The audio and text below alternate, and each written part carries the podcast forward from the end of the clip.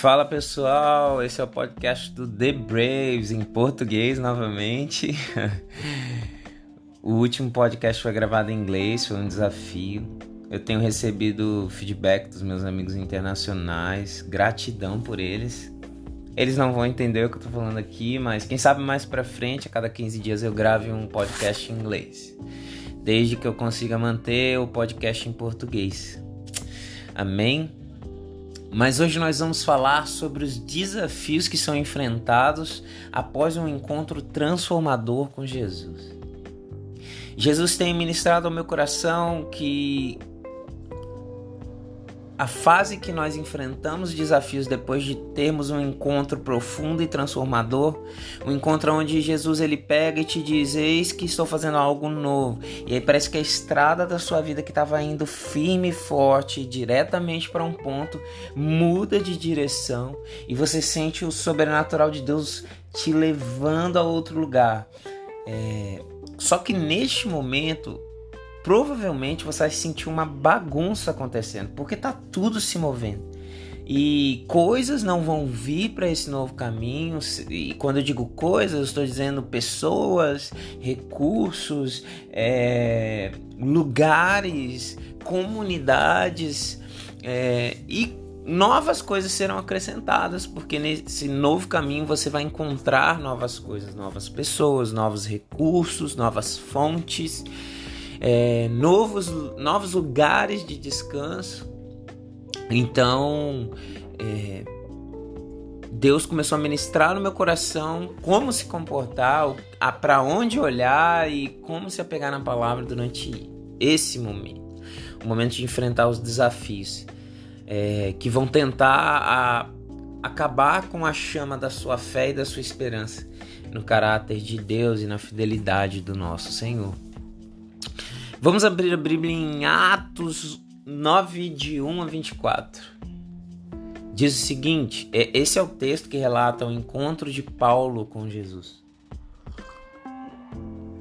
Diz o seguinte: Enquanto isso, Saulo ainda respirava ameaças de morte contra os discípulos do Senhor.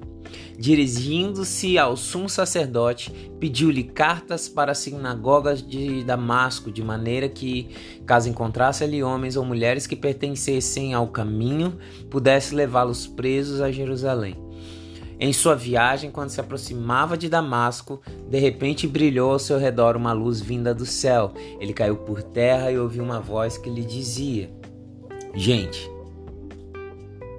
Paulo estava perseguindo os que eram do caminho e o caminho era como era chamado os seguidores de Jesus, porque Jesus dizia que era o caminho, a verdade e a vida, e aqueles que seguiam ele seguiam era considerado uma seita do caminho, mas é vamos chamar de cristãos, ok?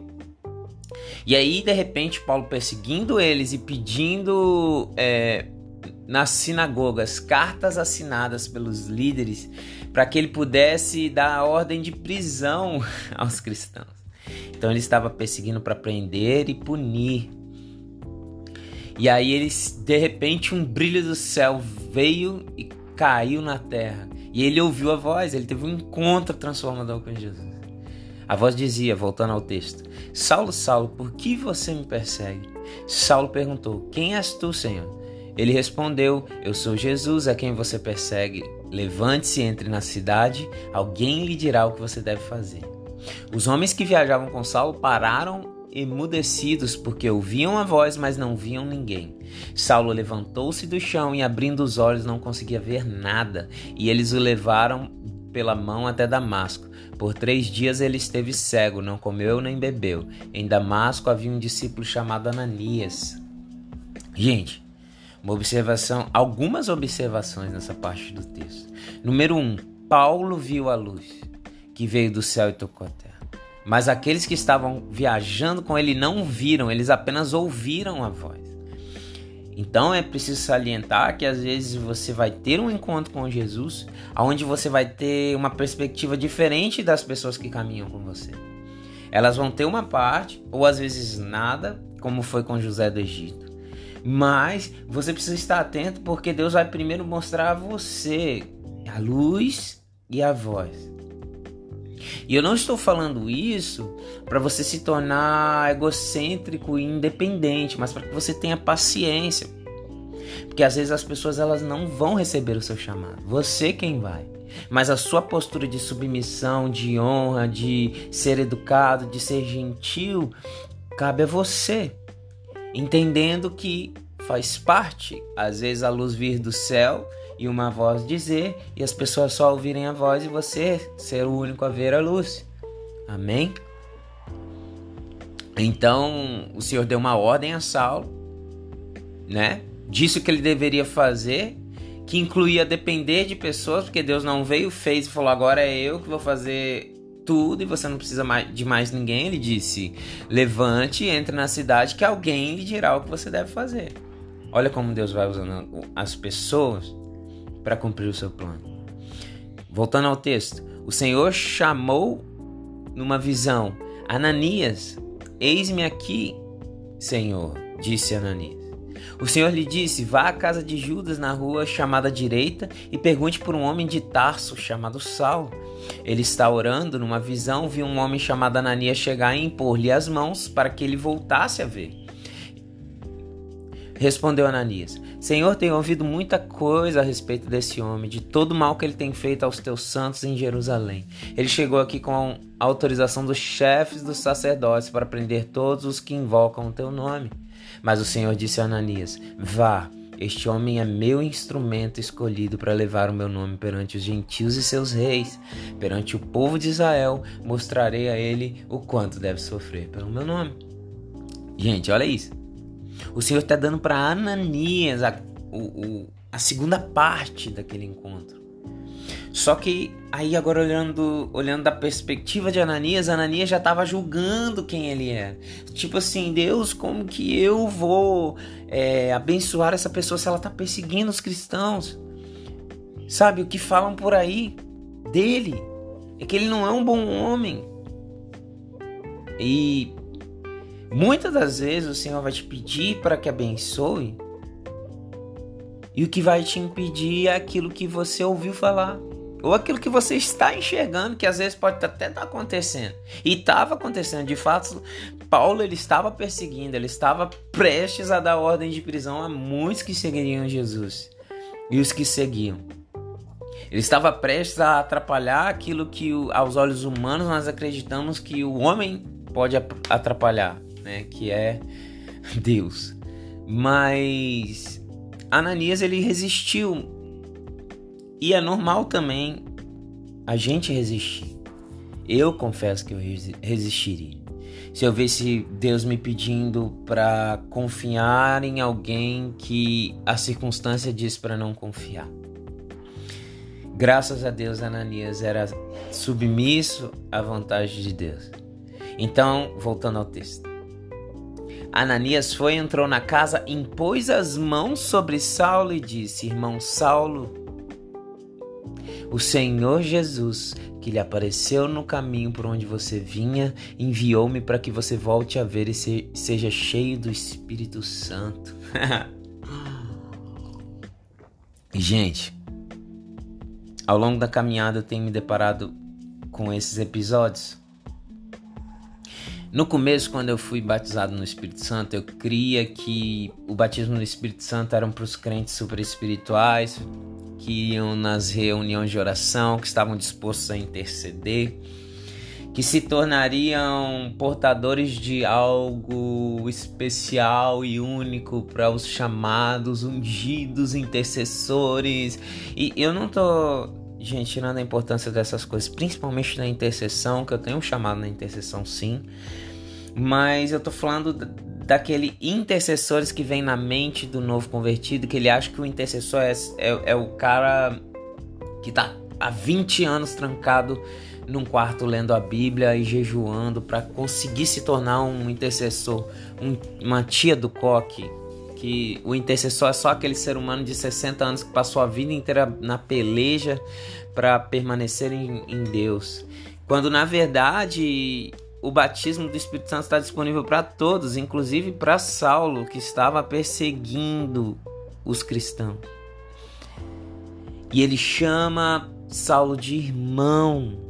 irmão Saulo, Senhor Jesus, que lhe apareceu no caminho por onde você vinha.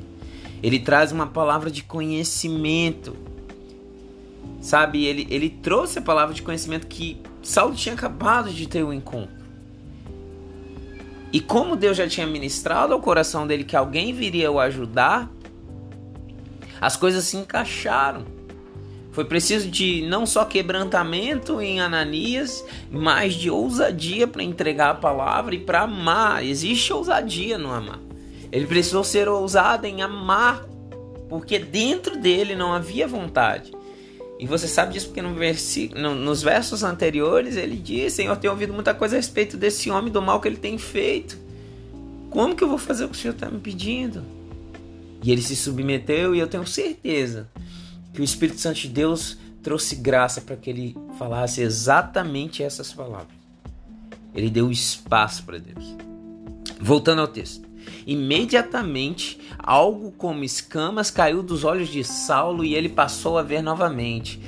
Olha só, levantando-se foi batizado e depois de comer recuperou as forças.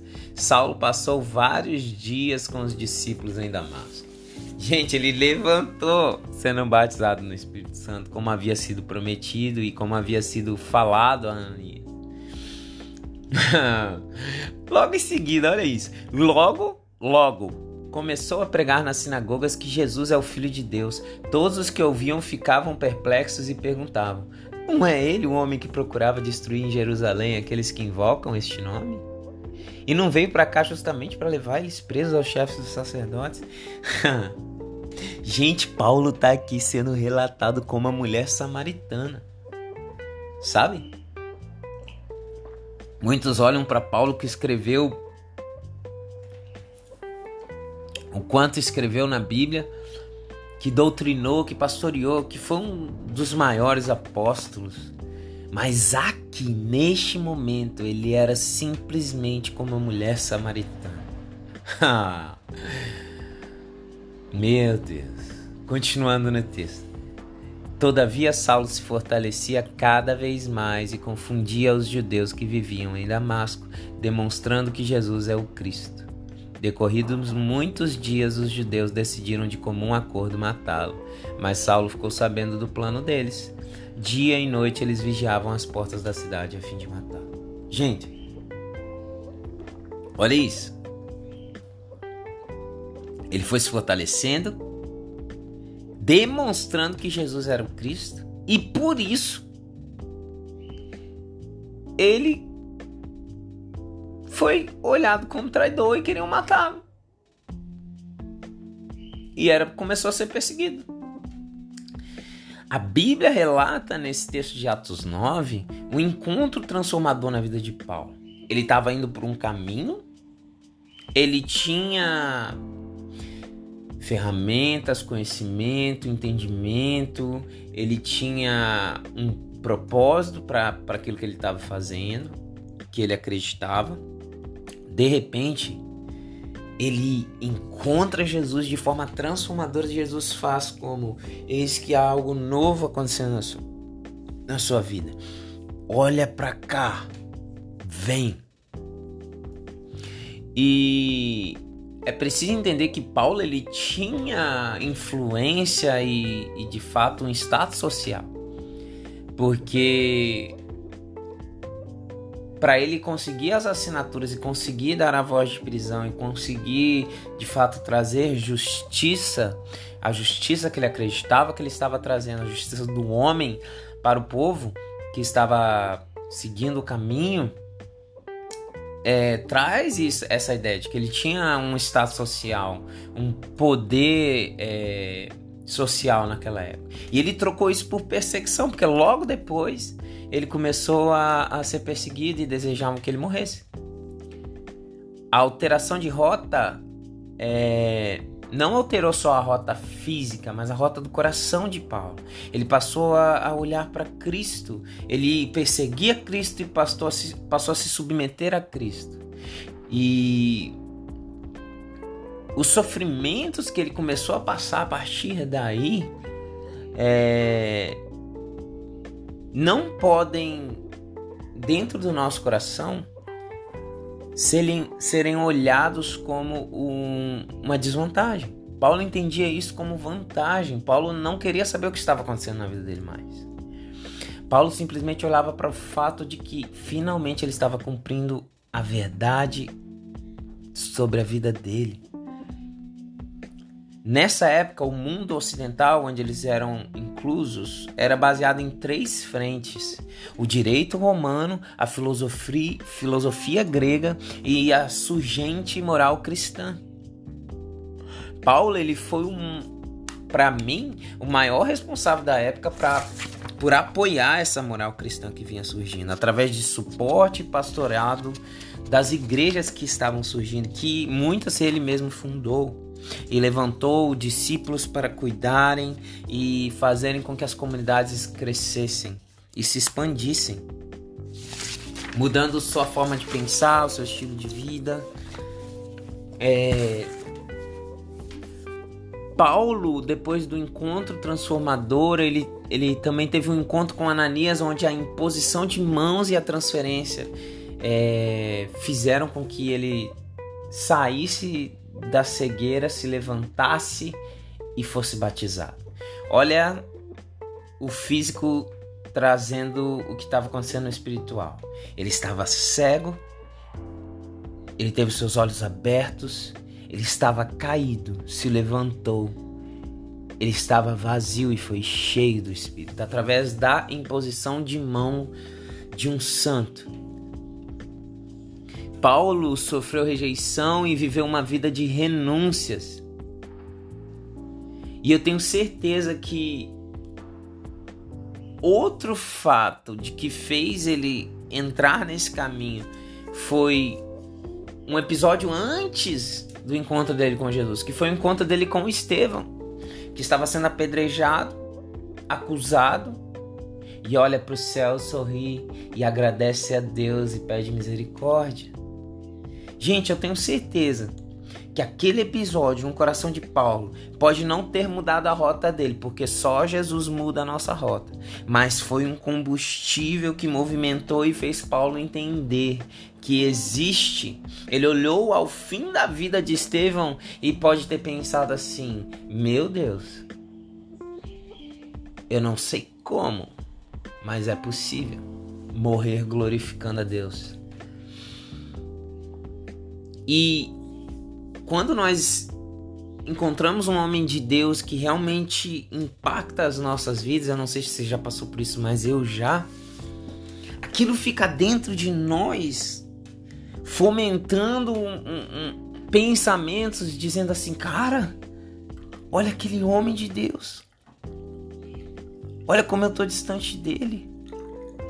Será que realmente o caminho que eu estou tomando na minha vida hoje é o caminho que Deus tem para mim. E aí Jesus vem e o encontra no meio disso. Voltando à rejeição de Paulo, é, temos relatos de que ele foi açoitado é, por volta de 200 vezes. Foram três naufrágios. Paulo foi jogado de uma muralha. Paulo foi preso inúmeras vezes. E mesmo assim, pastoreou igrejas, discipulou pessoas, levantou líderes. Ele escrevia cartas. Ele se informava de como estavam as comunidades. Mesmo com os problemas na vida dele, ele não deixava de mostrar Cristo às pessoas. Ele não era uma pessoa que abriu seu coração para mostrar seus sofrimentos, para que tivesse conforto, mas que ele só abriu seu coração para mostrar sobre o sofrimento, para que fosse pregada o evangelho e fosse pregada a verdade sobre seguir a Cristo. A verdade sobre o coração de Paulo. De que ele não buscava conforto, mas ele buscava obedecer a Deus.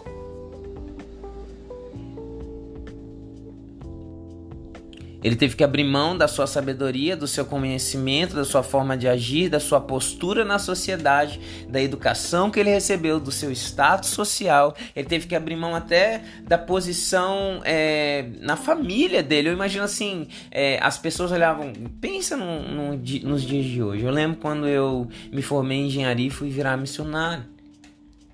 As pessoas ficavam assim: ué, mas você vai deixar de ser engenheiro para virar missionário? E começa aquele burburinho. Nossa, nossa, nossa, nossa. É preciso abrir mão. É preciso crer na mudança de rota que Jesus traz para nossas vidas. E apesar de ter decidido e estar obstinado a prosseguir, é, logo após o encontro transformador, Paulo não estava pronto para cumprir o chamado dele.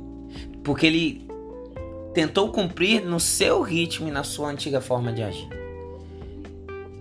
Ainda estava latente no caráter dele as coisas que ele colocou em si ao longo do caminho que estava percorrendo. Ou seja, quando você está indo para uma rota contrária à vontade de Deus, você imprime no seu caráter impressões que não eram para ter sido impressas.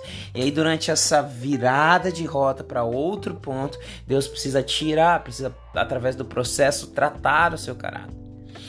Paulo passou cerca de 13 anos escondido no processo onde Deus com certeza mergulhou ele mais forte e firme na palavra e trazendo a revelação certa, tirando as revelações que Paulo tinha é, colocado em seu próprio coração de maneira é, equivocada, transformando o entendimento de Paulo. E enquanto o processo ia acontecendo, Paulo ia tra sendo transformado e o nome dele ia sendo falado. Olha, você lembra aquele cara? Tem relatos disso no livro de Atos. Você lembra daquele cara que perseguiu os cristãos? Agora ele, cara, ele tá pregando. Ele se converteu.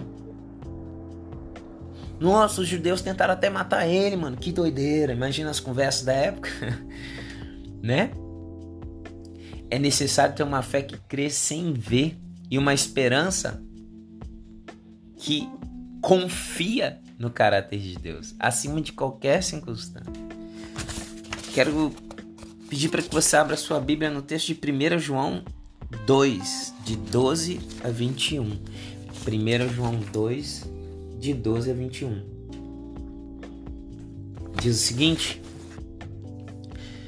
Filhinhos, eu lhe escrevo porque os seus pecados foram perdoados, graças ao nome de Jesus. Pais, eu lhes escrevo porque vocês conhecem aquele que é desde o princípio. Jovens, eu lhes escrevo porque venceram o maligno. Filhinhos, eu lhes escrevi porque vocês conhecem o Pai. Pais, eu lhes escrevi porque vocês conhecem aquele que é desde o princípio. Jovens, eu lhes escrevi porque vocês são fortes e em vocês a palavra de Deus permanece e vocês venceram o maligno. Não amem o mundo nem o que nele há. Se alguém amar o mundo, o amor do Pai não está nele. Pois tudo que há no mundo, a cobiça da carne, a cobiça dos olhos e a ostentação dos bens, não provém do Pai, mas do mundo. O mundo e a sua cobiça passam, mas aquele que faz a vontade de Deus permanece para sempre. Filhinhos, esta é a última hora, e assim como vocês ouviram que o anticristo está vindo, já agora muitos anticristos têm surgido. Por isso sabemos que esta é a última hora. Eles saíram do nosso meio, mas na realidade não eram dos nossos, pois se fossem dos nossos, teriam permanecido conosco. O fato de terem saído mostra que nenhum deles era do nosso. Mas vocês têm uma unção que procede do santo, e todos vocês têm conhecimento. Não lhes escrevo porque não conhecem a verdade, mas porque vocês conhecem e porque nenhuma mentira procede da verdade. Gente, esse texto é muito rico, mas eu quero separar alguns pontos aqui do porquê eu trouxe para essa discussão. João estava dizendo sobre três é, tipos de pessoas: os filhinhos, os pais e os jovens. Eu quero considerar que se você hoje é filhinho, novo convertido ou convertido há mais tempo, mas que está começando a engrenar a sua vida com Deus, que você se fortaleça e se torne jovem, que você vença o maligno, que você se posicione. Para você vencer o maligno, basta, basta que você entenda que você é luz e se posicionar como luz. Que você entenda que os filhinhos recebem a palavra de Deus, mas os jovens permanecem na palavra que receberam. Torne o seu coração um terreno fértil para as sementes que Deus tem colocado nele. E os pais são aqueles que conhecem desde o princípio. Eu considero que para você conhecer Deus desde o princípio, você precisa ler a Bíblia e entender que tudo que está escrito na Bíblia aconteceu. Que Jesus, ele não é uma solução de Deus para o, o erro da humanidade. Jesus já existia desde a criação. Jesus não é um plano de Deus como se nossa, tá dando tudo errado. Eu vou inventar essa figura de Jesus, eu vou descer na terra como homem e vou consertar. Não. Deus é amor e Jesus é amor desde a criação. No princípio, está escrito em Gênesis, Jesus já estava. Pois João diz isso em seu evangelho, ele inicia o evangelho dizendo: Ai, meu Deus. Então ele também diz o seguinte: Jovens, eu lhes escrevi porque são fortes em vocês, a palavra de Deus permanece, e vocês venceram o maligno. Ele repete que vocês venceram o maligno. Nós somos fortes quando a palavra de Deus permanece em nós. E aí ele adverte e exorta os filhinhos para que tomem cuidado, porque muitos anticristos têm surgido. E explica que aqueles que abandonam a fé, aqueles que mudam de rota, aqueles que não permanecem, estão provando que nunca decidiram de fato. Você só precisa decidir e deixar Deus ser Deus e deixar a palavra entrar no seu coração e, e se submeter. Eu me lembro que muitas amizades minhas foram desfeitas ao longo da caminhada. E não tem a ver conforme eu amadureci as pessoas, não, mas tem a ver conforme eu permaneci e as pessoas decidiram não continuar a caminhada. E só o simples fato de permanecer vai fazer essa seleção e tirar essas pessoas da sua vida. Permanecer no plano que Deus tem para você, permanecer no, naquilo que você crê, permanecer naquilo que você promete a Deus e recebe de promessa celestial. Muitas das vezes pelas circunstâncias, pelo livre-arbítrio, Deus ele vai mudar o cenário e os personagens, mas o plano dele vai permanecer o mesmo. E quem ele te fez para ser, seus dons, suas características, aquilo que você é, não muda, porque aquilo que você é é dependente daquilo que ele é e ele é imutável. E a vontade dele é imutável, e a palavra diz que ele é fiel para completar a boa obra. E um adendo final é: vocês têm unção que procede do santo, e todos têm conhecimento. É necessário unção que procede do santo. Para que nós conheçamos a verdade e que não haja mentira que adentre os nossos corações, é necessário unção. O mundo não vai apoiar a ideia de que existe um absoluto, que existe um Deus único. O mundo não vai apoiar que você decida por esse Deus.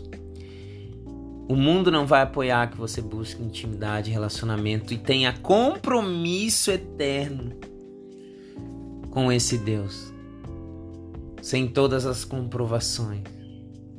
O mundo, na realidade, traz duas ideias. Rejeite a Deus, ou então experimente as coisas para ver o que você realmente quer e depois decida por Deus. E misericórdia, se você está andando por um desses dois caminhos, que Deus realmente tenha é, misericórdia sobre a sua vida e consiga espaço para mudar essa rota na sua vida porque somente Deus vai te dar suporte para permanecer na decisão de negar ao mundo, tomar a sua cruz e seguir a Cristo. Você precisa buscar o reino acima de todas as coisas. Só que muitas das vezes você está planejando todas as coisas que vão ser acrescentadas na sua vida e esquece de buscar o reino dos céus. Se você pegar a segunda carta a Timóteo, os últimos manuscritos de Paulo. Olha aonde esse apóstolo chegou depois de tudo que ele passou. Está escrito, 2 Timóteo 4, de 1 a 8, na presença de Deus e de Cristo Jesus, que há de julgar os vivos e os mortos por sua manifestação e por seu reino. Eu o exorto solenemente. Paulo está dizendo a Timóteo, seu discípulo amado. Pregue a palavra, esteja preparado a tempo e fora de tempo, repreenda, corrija, exorte com toda paciência e doutrina. Pois virá o tempo em que não suportarão a sã doutrina. Pelo contrário, sentindo colseira nos ouvidos, segundo os seus próprios desejos, juntarão mestres para si mesmos. Eles se recusarão a dar ouvidos à verdade, voltando-se para os mitos. Você, porém, seja sóbrio em tudo. Suporte os sofrimentos. Faça a obra de um evangelista. Cumpra plenamente o seu ministério. Eu já estou sendo derramado como oferta de bebida. Está próximo o tempo de minha partida. Combati o bom combate, terminei a corrida, guardei a fé. Agora me está reservada a coroa da justiça que o Senhor, justo juiz, me dará naquele dia, e não somente a mim, mas também a todos que me amam, que amam a sua vinda. Meu Deus, nós vivemos o tempo em que há coceira nos ouvidos, que as emoções do ser humano naturalmente vão impulsionar que ele junte mestres a si mesmo, que ele busque cúmplices, que ele busque pessoas que apoiem é, suas decisões. Vivemos o tempo onde as pessoas têm encontros transformadores com Jesus e Deus começa uma transformação na vida delas, e aí no meio do caminho elas deixam as dúvidas, a coceira no ouvido entrar, inflamar os ouvidos e distorcer tudo aquilo que Deus está falando. Deus encontra pessoas, dá um novo caminho, um novo destino, e durante o caminho eles retornam para o caminho anterior. Dá para entender, afinal, eles conhecem aquela estrada que estavam percorrendo. É fácil prosseguir num caminho que você já sabe, que você conhece, que você domina. É como você imaginasse em cima de uma bicicleta, percorrendo um caminho de asfalto, onde você consegue ver a estrada de asfalto e você consegue ver o tempo inteiro o destino que você está indo. Você tem uma foto desse destino, você tem um plano de onde você quer chegar. Você tem um plano seu e você já sabe para onde você está indo. Isso te anima e a estrada tá ali e você vai indo e de repente Jesus te encontra e fala: "Vem para cá". E ele aponta para uma selva e você vê que tem um mar e ele fala: "Depois daquele mar tem um lugar". E ele não te fala que lugar é. Você não vê o lugar. Você não sabe se é sofrimento, se é prazer, se é conforto, se é desconforto. E você tá de bicicleta, como você vai passar aquele mar? Você olha e fala, não vou conseguir. E aí, movido pelo encontro, pela emoção, você vai, mas aí chega na selva, escurece. Você ouve o barulho das cobras, dos animais, do devorador. aí chega um momento em que no meio da selva sua bicicleta já não passa mais, então a única coisa que você tem de garantia de segurança você precisa abandonar. E às vezes você tava num pelotão de bicicleta, tinham pessoas com você, aí você olha para trás, as pessoas já não estão mais, que desistiram de andar naquela selva. E aí?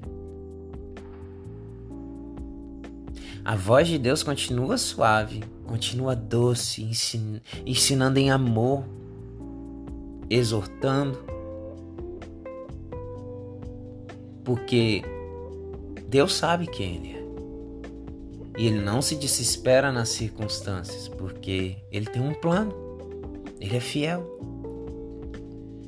Só que a coceira nos ouvidos, as circunstâncias começam a inflamar os seus ouvidos espirituais e aí você começa a parar e botar ruídos na voz de Deus e distorcer o que Deus está falando e esquecer. E aí você começa a olhar para as circunstâncias com os olhos da terra. E como que eu vou pagar isso? Mas essa pessoa, ela pensa assim, como que ela vai ir para aquele lugar? Eu tenho certeza que ela não vai. E se eu falhar aqui? Mas eu já vi isso acontecendo. Eu já sei como é, vai dar errado. E aí Deus parece que ou para de falar ou você começa a tomar mestres para si mesmo. Dizer que essa voz das suas emoções, das circunstâncias, dos medos, ansiedade, inseguranças, são a voz de Deus. E aí você retorna para o seu próprio caminho. Misericórdia. Quero orar. Quero orar agradecendo a Deus por essa palavra que falou muito ao meu coração e pedindo para que Ele intervenha e eu peço para que você faça essa oração também, entregando para Deus os seus caminhos e pedindo para que Ele sonde e te diga se o que você está escutando é a inflamação, é a coceira nos ouvidos ou é realmente Ele. Entregue, crendo que o Espírito Santo está com unção movendo aí no seu quarto, na sua sala, na praia, onde você está escutando esse podcast. Trabalho, no banheiro, na varanda. Espírito Santo, socorro. Mesmo que nós não estejamos posicionados no lugar certo, nós pedimos para que o Senhor venha e Tome o controle dos nossos corações. Te agradecemos porque o Senhor é fiel, justo. Te agradecemos porque o Senhor pode mudar tudo. Te agradecemos porque quando o ouvimos, o Senhor é fiel. E quando não o ouvimos, o Senhor é misericordioso. Então clamamos.